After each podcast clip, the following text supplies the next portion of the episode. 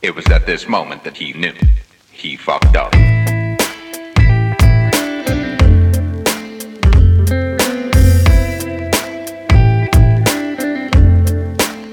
Hallo und herzlich willkommen zum Fuck Up Nights Berlin Podcast Nummer 8. Ich bin Robert und sag Hallo im Namen vom ganzen Team. Wie versprochen gibt's den neuen Podcast etwas früher, kürzere Wartezeiten. Ab jetzt gibt's die Dinger regelmäßiger. In der heutigen Folge haben wir einen besonderen Sprecher, denn wer die Veranstaltung kennt, kennt auch Ralf. Er ist einer der Gründer der Fuck Up Nights Berlin und normalerweise mehr als Veranstalter und Moderator tätig.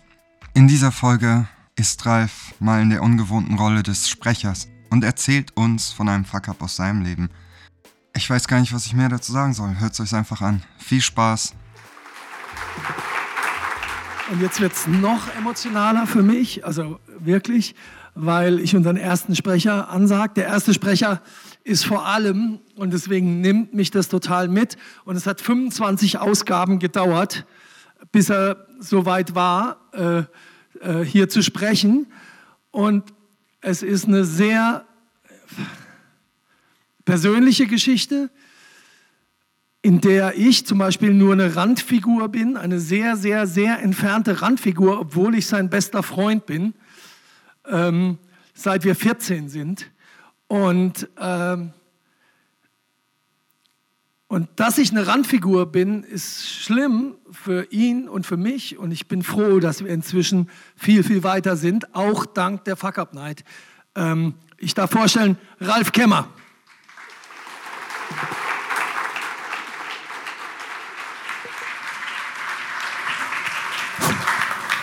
Geht das? Ja. Hallo. So, ähm, ihr kennt mich zum Großteil, also wer schon mal ähm, da war. Und ich dachte irgendwie, wenn ich jetzt mal 25 Mal moderiert habe, bin ich, wenn ich selbst spreche, weniger aufgeregt. Äh, das stimmt leider nicht.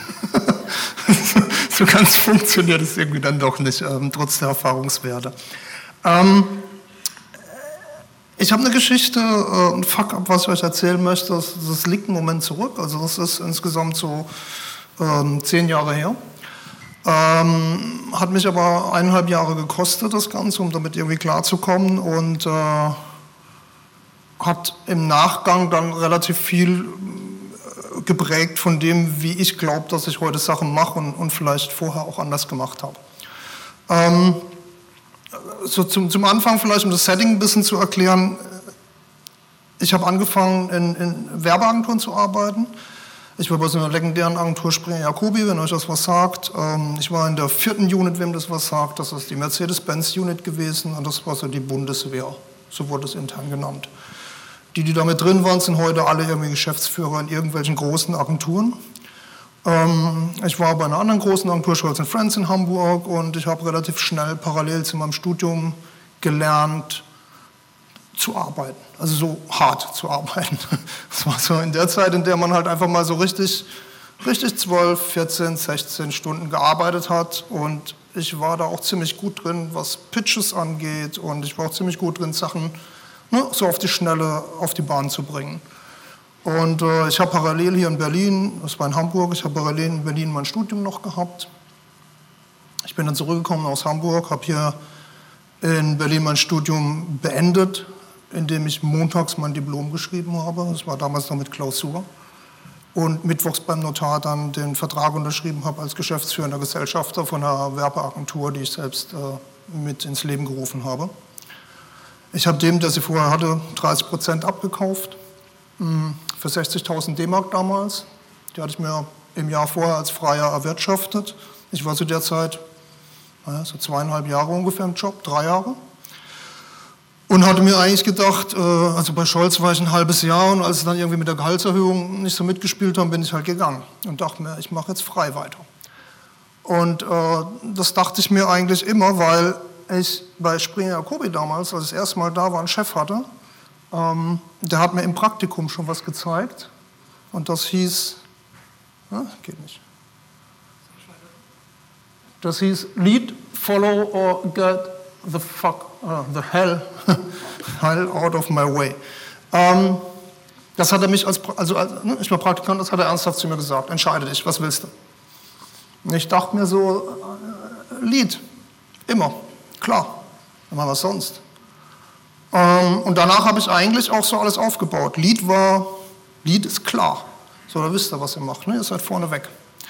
Und ähm, das war eigentlich genau das, wie ich dann auch so alles weitere ausgerichtet habe und habe mir dann gedacht, ähm, ja, das war ein Stück zu früh, aber dann habe ich dann gedacht, also in der Zeit, in der ich dann in meiner eigenen Agentur war, hatte ich mal so einen Abbinder und wer das kennt von Reinhard Götzes Buch Irre, da steht hinten Don't Cry Work. Das hatte ich so als Abbinder in meiner E-Mail immer drin, äh, weil ich fand damals, äh, ich finde es heute eigentlich auch noch geil, muss ich sagen, aber äh, ich fand äh, das damals ganz gut und ich glaube, äh, Reinhard hat sich da so ein paar andere Sachen dabei gedacht, aber äh, es hat so was zum Ausdruck gebracht. Meine Agentur war hier in Berlin, das lief sechs Jahre mm, und es lief richtig gut. Also wir hatten so Bertelsmann als Kunden, wir hatten MTV als Kunden, äh, wir hatten die Messe Frankfurt, wir hatten mehrere Etats von denen. Ich hatte Kampagne gemacht, in Shanghai die in St. Petersburg hingen, in Frankfurt. Ähm, ne, als Werber geht es immer darum, wo die Sachen hängen und wie groß die sind. In Shanghai hat man Megaposter, irgendwie in Kantonesisch und so weiter. Also das lief alles ziemlich gut und wir waren so 15 äh, Personen in, zu Hochzeiten, hatten echt einen äh, soliden Umsatz. Äh, das Ganze war eigentlich perfekt aufgestellt und mit meinem Partner habe ich mich auch gut verstanden. Die Story ist es auch gar nicht, um so das Setting zu erklären, was es da ging. Dann ähm, kam meine Tochter auf die Welt und ich habe damals irgendwie mir so kurz gedacht, ich habe eigentlich keine Lust mehr, und es klingt so banal, wie es ist, ähm, für andere Menschen verantwortlich zu sein, dass sie am Ende vom Monat das Geld auf dem Konto haben. Und habe die Anteile meinem Partner zurückverkauft und bin ausgestiegen. Mhm. Das war erstmal so okay, also so ne, selbstständig wieder gearbeitet und das passt auch ganz gut, das bin ich gewohnt und ähm, dann kam aber relativ schnell, weil man kennt dann Leute, kamen Freunde auf mich zu mit einer Agentur, die rein digital orientiert waren, haben gesagt, na komm doch rein und ich kann eben gut Pitches, ich kann echt gut Teams aufbauen, kann da relativ schnell die Sachen irgendwie erledigen und die meinten halt, ah, wir haben einen super Center, für den Sender könnten wir jemanden gebrauchen, der eben für den klassischen äh, Bereich, also das alles, was so Print angeht und so weiter, ähm, den Pitch macht. Pitch heißt Wettbewerbspräsentation und äh, dementsprechend eben auch Gas gibt und, und den uns holt. Der Sender war super, ich habe mitgebracht, weil das hat auch total zu mir gepasst. Ich bin bereit! Ich bin bereit, ich bin in Form, ich bin bereit, ganz enorm, ich bin bereit, jederzeit, ich bin bereit! Also nicht nur inhaltlich passend, sondern es war SpongeBob. Also der Sender war Nickelodeon, äh, Nick damals und äh, ich habe für die haben gewonnen, das war super. Die machen ganz, ganz viel, was Print angeht, weil natürlich diese ganzen Kindertitel drin sind. Die haben tolle Charaktere und alles. Und es kam natürlich wieder dieser Moment, ihr merkt schon, dass man da natürlich Lied immer noch so vor Augen hat. Es kam zu dieser Moment, wo ich mir dachte, naja, wenn schon, dann richtig. Ne? Also hier so Bereich aufbauen, Leute einstellen, Team bilden wieder, gucken, dass man irgendwie neue ranholt und gehen wir mal voran mit dem Ganzen. Ähm, und das fanden die auch so, fanden die auch klasse. Meine Orientierung war halt so nach äh, nächstes größeres Ding, was kann man machen? Wo akquiriert man Kunden? Wo kriege ich Geld dran? Da habe ich, mir, ähm, hab ich mich an einen Verlag gewandt, die haben eine neue Schulbucheinführung gehabt, also eine ganze Schulbuchkampagne äh, die da laufen sollte. Und habe mit denen so, oh, das läuft mir so ein Weilchen, über zwei Monate vorverhandelt, irgendwie über Gelder, dass man da reinkommt, das interessant ist, sich vorgestellt. Und wir waren dann in diesem Pitch mit drin. Mm, es hieß, der fängt dann an, das war gegen Ende des Jahres, er fängt an und wir können da mitmachen. Super. Eigentlich alles so ganz straight, alles in die Richtung, wie ich mir es auch so vorgestellt habe. Und ähm, eigentlich auch ne, so relativ zukunftsträchtig. Und dann war dazwischen Weihnachten. Und da fängt es jetzt so langsam an. Wir kamen aus dem Urlaub zurück und äh, ich war tauchen im Urlaub. Wir sind im Flieger zurückgeflogen. Ich kam hier an und hatte irgendwie so ein bisschen Halsschmerzen. Grippe, irgendwas. Keine Ahnung. Hat man ja. Es wurde aber irgendwie ein bisschen schlimmer. An Silvester waren wir bei Freunden und ich habe mich so um neun ins Bett gelegt dort.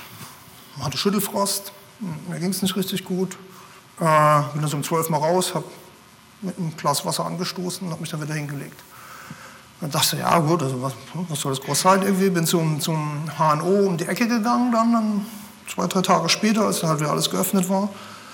Und ähm, der hat mich dann untersucht und meinte, naja, Mandelentzündung. Schon Mandelentzündung gehabt von euch? Ja? Tut weh, ne? Also so. Keine Ahnung, ich habe meine Mandeln nicht mehr. Die wurden mir rausoperiert, als ich vier war. Also Mandelentzündung war es mal nicht. Dann gab es so ein Gerücht, ja, es gibt tiefer liegende Mandeln, die können entzündet sein. Waren es aber auch nicht. Also bin ich zu dem HNO meines Vertrauens gegangen, den ich schon länger hatte. Und der hat sich so angeguckt und hat gemeint, naja, also so richtig kann ich da nichts finden aus meinem Bereich. Sie sollten mal zu Ihrem Hausarzt gehen. Sprechen Sie mal mit dem. Und sagen Sie mal, es könnte um die Schilddrüse gehen. Ja, dachte ich mir, gut, gehe ich mal zum Hausarzt. Ich habe einen super Hausarzt, den habe ich seit, also mittlerweile seit 20 Jahren, damals seit 10 Jahren, der kennt mich auch ziemlich gut. Ja, ist alles abgetastet und meint dann zu mir, ja super, das ist echt mal interessant, sowas hat man wirklich selten. Das freut mich total, das können wir gemeinsam jetzt durchstehen. Sie haben eine Schilddrüsenentzündung. Ja, Schilddrüsenentzündung, okay. Schilddrüsenentzündung ist äh, nicht klar, was das ist. Äh, also mir war es zumindest nicht so richtig klar. Und ähm, Entzündung ist halt irgendwie so eine Nummer, wo man sich denkt, ja gut, ne, nimmt man irgendwie Antibiotikum oder irgendwas und die Sache ist erledigt. Ähm, dann habe ich gefragt, ja, ne, so wie ist der Ablauf? Ich habe euch geschildert, wie ich da so irgendwie drauf war und dachte mir so, Krankheiten, also kennt man zu der Zeit zumindest, war klar, Krankheit ist, ein Tag ins Bett, zwei Tage ins Bett, aufstehen, dann kann man wieder arbeiten. Ne? Ich bin Pfälzer, also so, wir können abends feiern, also können wir es morgens schaffen. Das war so der Punkt, wo ich dachte, das geht auf jeden Fall. Und äh, das lässt sich auch alles erledigen. Das war, wie gesagt, Januar. Jetzt haben wir gerade einen Marathon hinter uns, wenn ihr das irgendwie so wisst. Und mein Arzt hat damals zu mir gesagt, also, wenn Sie vorhaben, jetzt so im Januar, auf einen Marathon hinzutrainieren, dann melden Sie sich besser fürs nächste Jahr an. Weil dieses Jahr werden Sie nicht einen Kilometer laufen. Und da, oh, komische Aussage, kann ich nicht viel damit anfangen, gucken wir mal, wie es weitergeht. Ich bin heim und ähm, ihr müsst euch das so vorstellen, äh, im Prinzip hatte ich immer noch so dieses Don't work, äh, don't cry, work. Ja, don't work, cry wäre schöner vielleicht. Nee. Also das hatte ich so im Kopf und dachte mir, ja, geht voran, geht weiter. Es war Januar und ähm, das Problem bei der ganzen Sache ist, ich bin abends um, na, so um acht, halb neun ins Bett. Ich hatte Schüttelfrost. Ich habe mich ins Bett gelegt und ich habe um 0 Uhr angefangen, mich umzuziehen, die Bettdecke zu wechseln. Mm, man schläft schlecht. Ich hatte so knapp 40 Fieber jeden Abend, also nachts. Und morgens ging es wieder runter. Und morgens ging es runter. Und da ist man ja fit, ne? also kann man auch arbeiten gehen. So. Kein Problem, kann man auch machen. Also habe ich auch drei, vier Wochen lang gemacht. Jede Nacht. Ins Bett, Handtuch reingelegt, schlafen, aufgestanden, umgezogen, Handtuch auf die Seite gelegt, wieder reingelegt, 8 Uhr aufgestanden, arbeiten gegangen.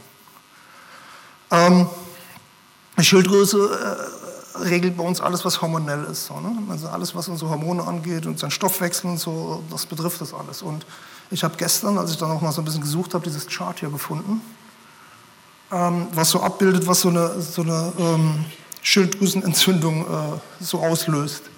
Und wenn man so mal so schaut, so von so links oben hatte ich. Gereiztheit hatte ich, Nervosität hatte ich. Ich, ich war aufgeregt. Ich habe mich im Job also aufgeregt ohne Ende. Ich wusste gar nicht, dass sowas geht, dass man wirklich richtig sauer ist. Also ein Kunde angerufen, ich habe aufgelegt, boah, scheiße, was will der von mir? Und, und so ganz da hinten hat irgendwas immer gesagt, was regst du denn auf? Ist Quatsch, war doch überhaupt nichts. Ich weiß ob ihr es kennt, aber es ging, also es ging nicht anders. Das war, es war, als wäre irgendwas bei mir völlig anders als das, wie ich eigentlich bin. Und ich konnte es nicht regulieren. Und das hängt natürlich alles mit diesen Hormonen zusammen. Schnell schlagendes Herz, ja, hatte ich. Schwache Muskulatur, komme ich gleich noch drauf. Warme, feuchte Haut, keine Ahnung. Das untere können wir uns sparen, das war nicht meins. Haarausfall hatte ich heute auch noch nicht. Äh, Vergrößerung der Schilddrüse, ja. Blutanstieg, ja. Gewichtsverlust und Häusung hatte ich auch in der Zeit.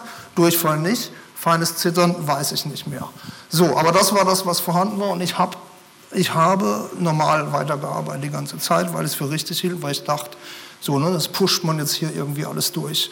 Hatte da auch so mittlerweile zwei, drei Leute, für die ich die Verantwortung hatte, einen Freien natürlich rangeholt, weil man den Pitch da voranbekommen wollte. Und ähm, dementsprechend äh, habe ich mich da halt auch in der Pflicht gefühlt, das zu machen, zum einen und zum anderen aber auch mir gesagt, dass, äh, also ich schaffe das. Ich meine, ich muss ja niemand anders beweisen, ich muss nur mir beweisen. Und ich sage mal, klar, Dann war ich beim, beim Scan, also wird dann so ähm, ein Scan vorgenommen von der Schilddrüse und bin da so reingegangen. Da war eine Ärztin, die nur solche Sachen scannt. Also sie kennt sich aus mit sowas, mit Schilddrüse und mit Scans und allem. Und ich saß so vor ihr und sie meinte zu mir, naja, wissen Sie was, Sie können wieder heimgehen.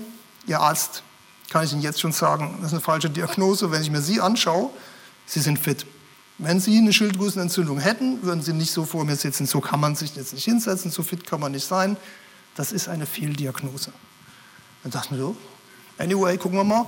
Scan gemacht, reingekommen und hat sich entschuldigt. Und ich ja, komisch, hätte ich jetzt nicht gedacht bei Ihnen. Und ich dachte mir so, ja geil, klar, kann ich doch, ne? Also geht doch alles. Was soll's? Also, also wenn, wenn, wenn jemand der Profi ist, das nicht so sieht, und dann kriege ich das auch alles hin. Also kriege ich es auch alles hin, weil ich muss ja mit Kunden Gespräche führen und muss ja irgendwie mit dem über den Vertrag diskutieren vorher und so weiter und muss ein Team führen von Leuten, die irgendwie da äh, auf mich setzen und wie gesagt, die Agentur waren Freunde, also waren äh, mit Patrick und mir teilweise auch in der Schule und äh, ich habe denen das natürlich nicht erzählt. Also das war es nicht wert, jetzt groß drüber zu sprechen, meiner Meinung nach. Was soll ich da groß sagen? Ich war ja fit morgens, ging ja bis abends alles. Und so lief das dann weiter erstmal. Mm, bis, bis zu dem Punkt, ne, nein, nein, nein, äh, bis zu dem Punkt, ähm, an dem ich dann eigentlich die Präsentation bzw. die ganzen Gespräche hatte. Und dann bin ich zu meinem Arzt gegangen und dachte mir so, ja, so ein bisschen muss ich mich da so ein bisschen einrenken wieder. Äh, bin zu dem hingegangen und habe gesagt, ja, also das Problem ist folgendes, in drei Wochen habe ich diese Präsentation, ich habe die Vertragsverhandlung danach und ich muss mit dem diskutieren und äh, da brauchen wir jetzt eine Lösung. Ja, meinte, ja, wie stellen Sie es vor? Und ich so, naja, so, so wie ich jetzt drauf bin, den ganzen Hormonen, allem drum dran, das geht halt nicht. Wir müssen jetzt irgendwie eine Lösung finden, dass ich das irgendwie auf die Reihe kriege. Ich muss die drei, nächsten drei Wochen fit sein, dann machen wir das so. Oh, ist super, also dann kriegen wir es irgendwie alles hin. Und dann meinte er, und wie gesagt, er kennt mich recht gut und lange, meinte so, ja, okay, verstanden, kein Problem. Wir machen jetzt Folgendes. Ich verschreibe Ihnen hier ein Medikament. Das nehmen Sie ab jetzt sofort irgendwie dreimal am Tag. Zwei Wochen kriegen wir hin. Bis dahin sind Sie topfit. Sie kriegen die Sache geregelt. Sie machen das alles fertig. Dann kommen Sie wieder zu mir nach den zwei Wochen und dann machen wir den Entzug.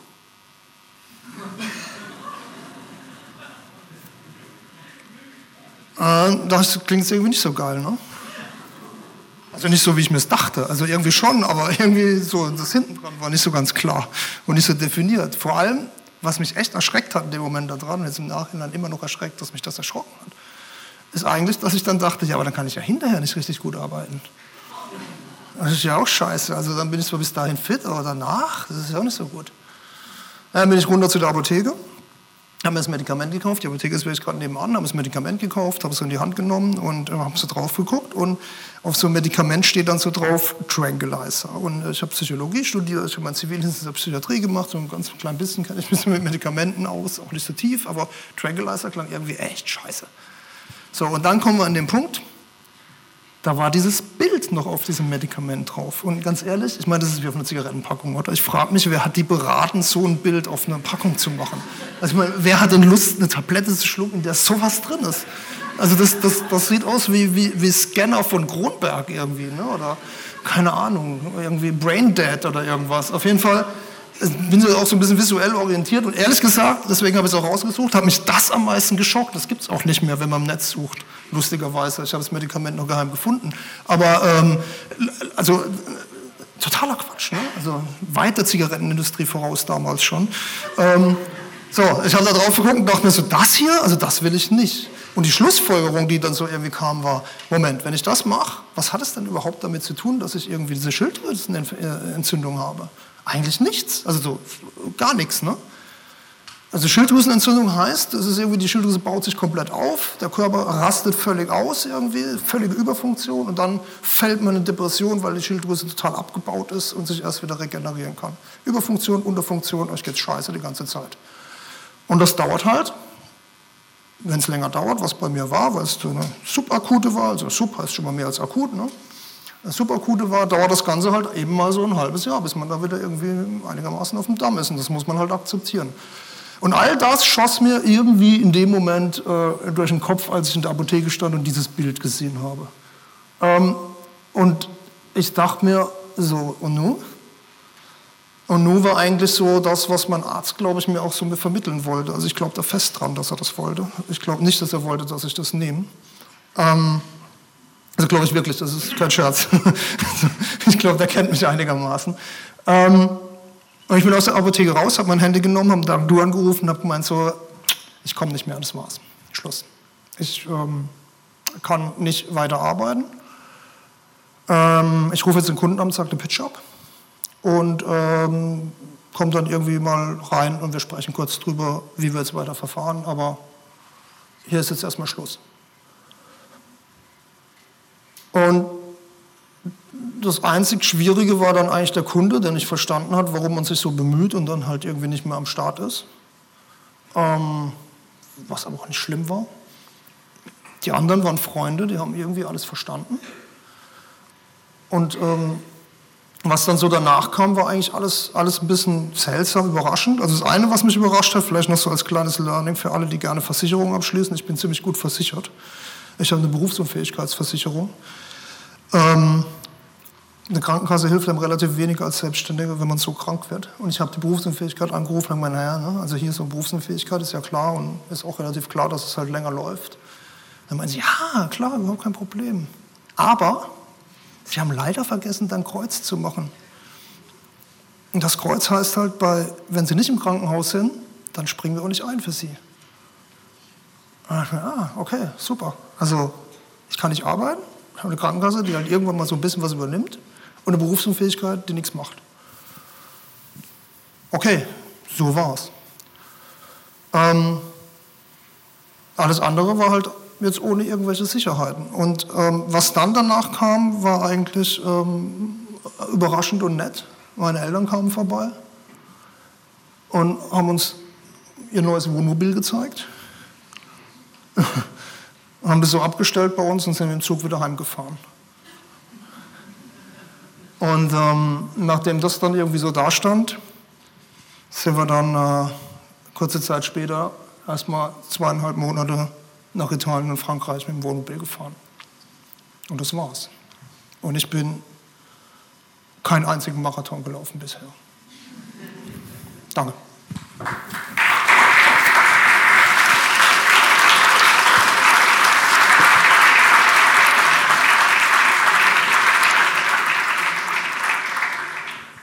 Dank, danke, Ralf. Ähm, äh, Gibt es noch Fragen aus dem Publikum? Wusste ich es doch. Oh. Ich sollte nur die Nummer 4 weitergeben. Also ich frage mich jetzt, äh, das war natürlich höhere Gewalt, das kann jedem passieren. Wo ist das wirtschaftliche Scheitern? Und was denkst du, was hättest du anders machen können? Krank werden kann jeder. Das fehlt irgendwie an der Geschichte. Du kannst da jetzt nee. ja nicht aufhören. naja, Okay. Ähm, Jetzt kriegst du es aber hart. Nein, das wirtschaftliche Scheitern, ehrlich gesagt, war. Wir haben uns irgendwie arrangiert danach. Also, das ist eine interessante Frage, die du mir stellst, weil ich habe versucht, darüber nachzudenken, was zwischendrin war. Also, ich habe das ja gerade so erzählt und das war, ähm, ich bin da Ende Februar ausgestiegen und, und, und dieses Bild, wie du siehst, ist natürlich im Sommer gemacht und wir waren zweieinhalb Monate unterwegs und kamen im Oktober wieder zurück. Ich weiß nicht, was zwischen März war und Juli. Ich erinnere mich nicht mehr dran. Ich habe keine Ahnung. Ich weiß auch nicht, wie wir über die Runden kamen. Ich weiß auch nicht, was ich da gemacht habe. Ich habe definitiv nicht gearbeitet in der Zeit. Ähm, kann ich also so nur beantworten, keine Ahnung, wir sind über die Runden gekommen. Also ich hatte ja gesagt, ich habe ne, Anteile verkauft und so, da war schon ein bisschen was irgendwie. Ähm, aber da war jetzt keine Versorgung in irgendeiner Weise von irgendwelchen Kassenversicherungen oder sonst was. Wahrscheinlich rumgelungert. also das ist das eine. Und das andere ist, ähm, höhere Gewalt, ja. Ähm, ja, also es ist irgendwie eine erbliche Nummer scheinbar ein bisschen. Meine Mutter hat mir irgendwann gesagt, dass sie es im selben Alter auch hatte. Und das haben, also wirklich, ich habe nachgeguckt, irgendwie vier Leute von 100.000 haben sowas. Das ist nicht, nicht weit verbreitet. Hat das jemand schon mal gehabt hier von euch? Kennt das jemand? Nee, also so, das ist, ähm, ähm und was ich halt, also was, was mir halt aufgefallen ist, ist einfach, dass es halt einfach totaler Quatsch war, wie ich damals so alles erreichen und machen wollte und so. Und dass man halt ja, man kann es schon früher machen. Also ich meine, das habe ich jetzt ein bisschen beiseite gelassen. Ich habe natürlich irgendwie, weil ich dachte, das muss man machen, Verantwortung für Leute mit übernommen, alles so vorangetrieben und nicht mal Freundinnen gesagt, wie es mir geht, die mir hätten helfen oder ich irgendwie Dinge vielleicht nicht machen können in dem Moment, die ja auch andere zu Problemen wahrscheinlich geführt haben. Die kann ich jetzt gar nicht so beleuchten, was da alles irgendwie, ne, die hatten ja auch Leute eingestellt und das gemacht und so. Also ich habe das zum Beispiel nicht mitgekriegt. Also ich bin sein bester Freund. Ich habe es nicht mitgekriegt. Ja, Das ja, ist- das ist so. Das, also das, das eine ist- ist, Kommunikation und Transparenz. Und das andere ist halt, was ich vorhin meine, mit diesem hat mich geprägt für hinterher. Äh, ich, gehe heute anders an die Sachen ran. Also ich arbeite heute halt auch anders. Also so, ich hatte mir auch überlegt, das letzte Cha- Chart, also ne, dieses Lead Follow und so weiter, das letzte wäre eher so so was wie Share, also ne, gemeinsam, also so Side by Side irgendwie. So, das wäre, glaube ich, das, was ich dann so hinterher gelernt habe. Und ich arbeite heute auch nicht mehr so, dass ich vorweggehen will immer, sondern dass ich eigentlich Leute neben mir haben möchte. So, und das, das war ganz wesentlich aus dem, aus dem heraus. Und äh, höhere Gewalt ist halt oft auch manchmal etwas, was man vielleicht braucht. Weiß ich nicht. Also jetzt blöd zu sagen, ja, war dann so in, zum richtigen Moment, weil, aber andererseits ich, ähm, ist auch nicht so ganz klar, woher das kommt. Ist es eine Entzündung oder erblich oder ist es, weiß ich nicht. Gibt es noch, weiter, gibt's noch weitere Fragen an Ralf? Zack, gib's mal durch. Wann wusstest du, dass du wieder bereit bist einzusteigen und wie bist du dann wieder zurückgekommen? Auch ein guter Punkt. ähm, also so relativ, während ich da im Urlaub war, hatte ich schon irgendwie so ein paar ähm, also Jobangebote, die auf was hinausliefen, was ein bisschen höhere Stellen waren, wo man hätte reingehen können. Die haben sich nicht so ganz realisiert. Und ich bin dann zurückgekommen und habe dann eigentlich relativ schnell wieder angefangen, als Freier in großen Agenturen zu arbeiten, weil das Netzwerk war so einigermaßen bei mir intakt, dass ich da rein konnte. Ähm, klingt jetzt so einfach, aber muss man halt irgendwie dann doch haben irgendwie und, und, und darauf zugreifen können. Ähm, ja, also das war dann auch gute Vorarbeit von früher, dass man darauf irgendwie zugreifen konnte. Aber ich habe also heute wie damals jetzt auch dann doch auch nie Angst gehabt, dass da jetzt das nächste irgendwie weitergeht. Ja. Da ist noch was. Alter, ich. ja, ja, der Jetzt lässt nicht locker hier. Sehr gut. Heißt das jetzt, dass du jetzt Agenturen gefunden hast, die nicht mehr 16 Stunden am Tag fordern? Oder wie, wie managst du das jetzt? Ich meine, früher mussten ja 14, 16 Stunden sein und jetzt scheint es mit weniger zu gehen und die Agentur ist trotzdem mit dir zufrieden. Hast Ähm. du früher äh, zu wenig widersprochen in der Agentur? Hast gesagt, nee, so viel mache ich nicht? Oder Ach, das, ja, nee, also das, damals war es irgendwie, das war so eine Hype-Nummer und ich glaube, es hat auch so ein bisschen mit, mit einem Generationswechsel zu tun, dass die, die Generation, die jetzt nachkommt, das auch nicht mehr so akzeptiert zum Teil. Also das ändert sich schon. Nichtsdestotrotz, ich kenne auch noch Agenturen, die es genau so machen, also auch die, die von damals äh, irgendwie noch kommen. Wir haben hier jemanden im Publikum, der könnte das super Antworten dazu geben. Der ist nämlich äh, verantwortlich für die Werbeagenturen hier in Deutschland. ähm, kann ich mal zusammenführen nachher. Ähm, aber ähm, ich glaube, es hat sich besser entwickelt, aber es gibt immer noch einige, die es halt so machen. Und ganz ehrlich, das hat halt auch Spaß gemacht zu der Zeit. Ne? Also man wollte das ja auch. Also so, so wie heute jetzt irgendwie alle in den Startups drin hängen und halt total viel arbeiten, war das damals für mich auch sowas, was mich halt angetrieben hat. So. Ich hatte Bock drauf. Das war auch so meine Vorstellung. Also deswegen auch dieses Lied. Ja, wenn, wenn, dann richtig. So alles andere ist Quatsch. Warum soll ich aber hinterherlaufen? Ralf, Da ah, dann eine geht noch weiter. Vamos. Ach nee, nee, nee, guck mal, das sind ganz schön viele Leute. Äh, wie gehst du heute damit um? Also hast du gelernt, um Hilfe zu bitten? Also nicht so, hey, rechne mal das Glas von da oben, sondern das ist ja ein echt langwieriger Prozess. Also ich meine, ich stecke da selber gerade mittendrin. So um Hilfe bitten? äh, nee, ich glaube nicht. Er ist immer noch nicht gut da drin, ehrlich gesagt. Danke für die Ehrlichkeit. Katastrophe. Aber das ist dann vielleicht ähm, das Klärende aus seinem Auftritt. Ich bin wirklich, Ralf, ich bin total stolz auf dich, äh, dass du dich hier hochgetraut hast an anderer Stelle. Äh, Ralf Kemmer.